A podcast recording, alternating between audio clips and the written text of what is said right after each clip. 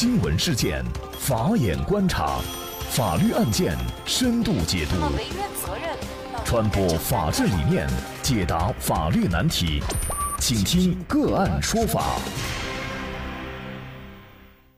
大家好，感谢收听个案说法，我是方红。更多的案件解读，欢迎您关注个案说法微信公众号。今天呢，我们跟大家来关注小伙婚前全款买房，离婚的时候百分之九十九的房产竟然归女方，怎么回事呢？我们先来了解一下案件的大概情况。据浙江在线报道，小天和小美都是杭州市萧山区新塘街道人。经过朋友介绍啊，两人在二零一六年就结为夫妻。那小天呢，在婚前个人全款在萧山城区购买了一套房屋。因为是期房，产权证呢是要在婚后才能办下来。那么就在两人结婚以后啊，因为一次矛盾，双方就吵了起来。那么小天一时冲动，还打了小美，并且说啊，这个房子是我的房子，你给我滚。那么小美被打以后，又听到这样的话，内心感到非常委屈，于是呢就收拾行李回了娘家。那过了几天呢，小天冷静下来。就想一想啊，自己跟小美之间还是有感情的，打人也不对，也不应该说房子是他一个人而不让小美住，而且呢，他觉得还是想要挽回这段感情，于是呢，他就跟小美说：“说你回来吧，我给你在房产证上加上你的名字，这样房子就不是我一个人的了。”那小美呢也同意了，于是啊，两个人就跑到房管局去加名了。房管局就问两人说：“你们要不要分份额？”那男方表现的很大方，说没事儿，全都给女方好了。那小美说不用全给我，你给我百分之九十九就可以了，你自己留百分之一。于是啊，双方就在房管局签订了由房管局提供的格式协议一份。那么房管局呢也给他们做了询问笔录，最后完成了房屋的加名手续。可没过多久呢，小天又对小美实施家庭暴力，那小美呢就起诉法院离婚。对于涉案房屋的分割问题，小美觉得小天是自愿把房产的百分之九十九给自己，又不是自己逼他给的，就应该按照约定的份额进行分割。但是小天提出啊，当时之所以这么说，只是为了让女方回心转意，而且呢，当时还觉得就是反正是登记在两个人名下，那就是夫妻共同财产，至少也应该是我自己呢有一半儿，小美一半儿。也不能够只给我百分之一，那么这样也太不公平了，嗯，所以呢，男方觉得应该平均分割。那么这个房子到底该怎么分呢？就是相关的法律问题啊。今天我们就邀请云南大韬律师事务所副主任、婚姻家庭法律事务部主任、国家婚姻家庭咨询师谭英律师和我们一起来聊一下。谭律师你好，主持人好，听众朋友们好。在我们普通大众来看啊，大家都知道，这个婚前的财产就应该是婚前的，婚后取得的房产才有可能是夫妻双方的。呃，但是这个案子比较特殊，就是婚前是男方一方全款买房，但是这个房产证呢却是婚后取得。那么像这种情况，这个房子到底是属于夫妻共同财产呢，还是属于小天，也就是男方一个人的财产呢？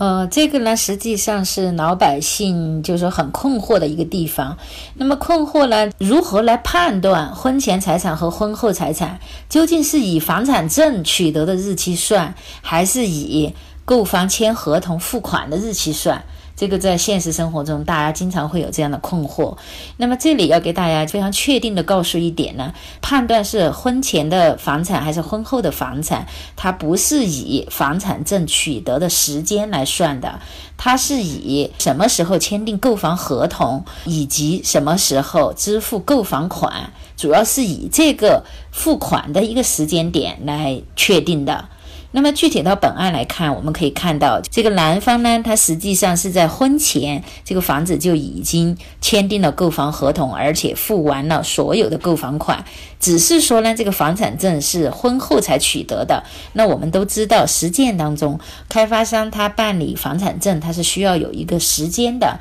一般可能会在交房后的一年或者两年，有些甚至更长的时间才会取得房产证。但是这个时候，实际上买房的行为。是已经完成了，无非就是说国家登记机关那个物权确认它还没有完成。但是我们从法律上来判断这个房产的婚前财产是婚后财产呢，那么时间节点是以付款和签订购房合同的时间来算。所以按照这个标准来判断呢，本案的这个房产在没有加名之前的话，应该是属于小天一人的个人财产，是他的婚前个人财产。可是呢，取了房产证以后，那么小天呢又加上了小美的名字。那么像这种情况，是否就意味着小天呃所认为的，就是房子至少也应该夫妻一人一半呢？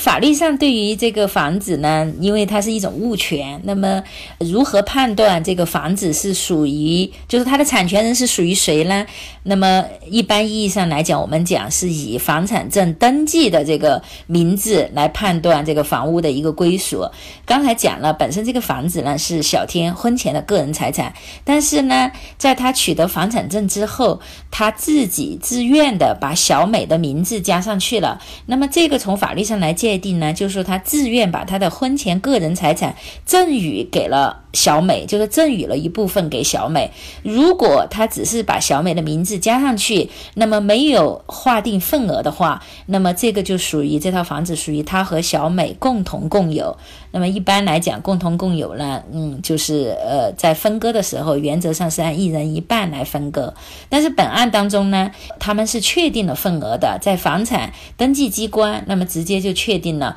小天只占百分之一，小美是占百分之九十九。那么这个他们两人之间的自愿的这个约定，不违反法律的规定，而且已经经国家的这个权力机构已经登记在案，那么这个呢也是有法律效力的。所以具体到。本案来讲，这个房子现在就变成了小天和小美两个人按份共有，那么相应的份额比例就是和房产证登记的份额比例是一样的，小美占百分之九十九，小天只占百分之一。那这种呢，就按小天的说法来说哈，他觉得对自己来说太不公平了，因为毕竟是自己全款买的房。那么小天他有没有可能还能通过一些办法要回自己的这个房产呢？呃，在目前的这种情况下，我认为，呃，从法律上要回这个房产，基本上是不可能的，除非小美愿意。因为我们讲小天呢，他是自愿把自己的婚前房产赠与给了小美，而且是已经履行掉了，已经经国家有权机关登记了。那么，根据合同法的就关于赠与的相关规定，就赠与。已经实际履行了，那么是不可以撤销的。所以小天呢，要想，因为现在离婚，说我要撤销对小美的赠与，那么这个在法律上呢是不符合撤销赠与的这个条件的。所以我觉得从法律上来讲，他要要回这个房产，基本上是没有可能的。这个就是世上没有后悔药了啊！如果小天他很年轻，有可能呢，这个要在杭州买一套房子呢，钱款呢肯定也不是一个小数目。那比如说这笔钱款是父母其中占了很大一头的话，这种情况也要不回来吗？因为他购房是发生在婚前的一个行为，那么父母出资给小天，究竟是赠与给小天的，还是借款给小天的？那我觉得这个是发生在小天和他父母之间的事情。那么，即便是当时约定小天是向父母借款来买这这个房子。那么，我认为这个借款也只能约束小天和他父母之间，因为当时他和小美还没有结婚，小美也没有参与这个购房的过程，更不可能和他一起去向小天的父母来借款来购买这个房子。小天在取得了这个房子的所有权之后，他自己愿意把这个房子。过户到加上小美的名字，过户到小美的名下，而且确定小美有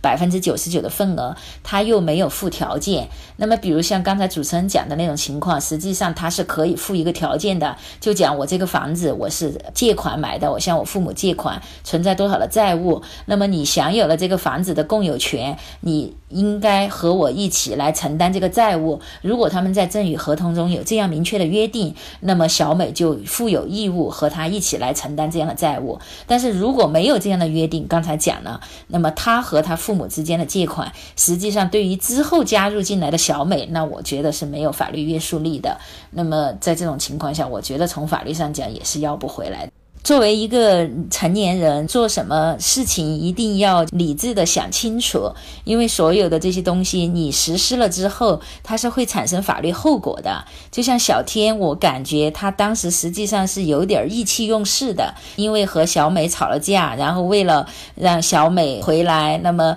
当时就说我把这个房子全部赠送给你。我认为他这个是一个不太冷静的一个行为，当时他就欠考虑。那么在这里提醒大家，就是说。在做任何的这些重大的决策的时候，一定就是要冷静的考虑清楚后果，而且要意识到这个行为做了之后，那么可能会对自己产生的一些影响。那么在想清楚了之后再做这样的一个决定，而一旦做了之后，那么也就不要再去后悔或者再去纠结了。我觉得这个可能才是一个成年人应该保持的一个理性。其实这个小天他性格上可能自我控制能力比较差，比如说他家暴，家暴的时候肯定也是难以控制自己才实施了家暴。但是呢，呃，家暴以后他又特别后悔，以及呢，包括他这个意气用事赠与房产啊，都可能体现一些他性格当中的一些弱点。遇事冷静，然后呢，多了解一些法律知识，小天才有可能获得一个幸福的婚姻。这也应该是给他的一个教训。好，在这里呢，也再一次感谢泰英律师。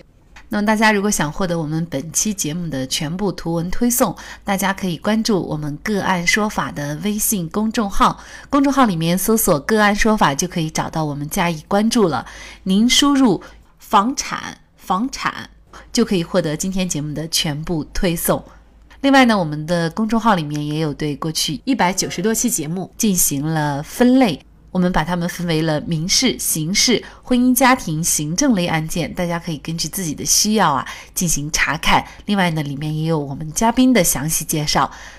如果您在生活、工作、生意当中遇到一些法律问题，寻求解决，也欢迎大家向我们进行咨询。您可以直接添加幺五九七四八二七四六七的微信号进行咨询，也可以直接电话咨询。为大家提供法律服务的都是我们个案说法邀请的节目嘉宾，他们都非常的专业、资深和负责任。如果您觉得我们的节目对您有帮助，那支持我们的方式就是关注我们的公众号，进行转发分享。感谢您的收听，我们下期节目再见。